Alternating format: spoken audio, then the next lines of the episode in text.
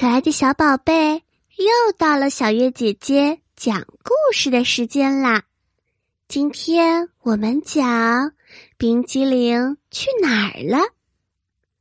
今天的天气可真热呀！小猴皮皮热的都受不了了，他赶忙跑到长颈鹿阿姨的店里买了一份冰激凌，他大口大口的吃着。身上凉快了不少。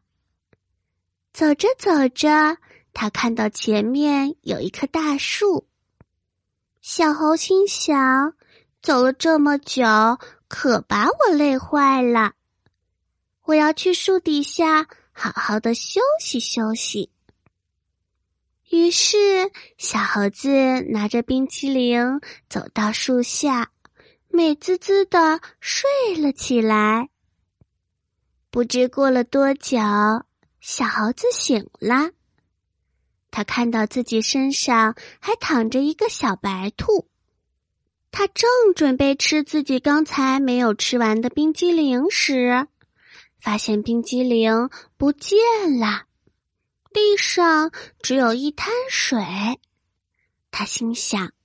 一定是小兔子偷吃了他的冰激凌，于是他气冲冲的把小兔子叫起来：“喂，是不是你偷吃了我的冰激凌啊？”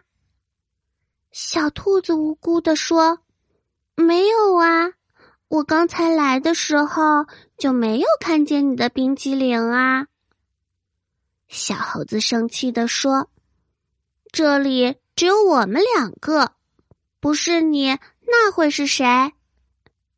就在这个时候，树上的小喜鹊说：“小猴子，天气这么热，你的冰激凌早就融化了。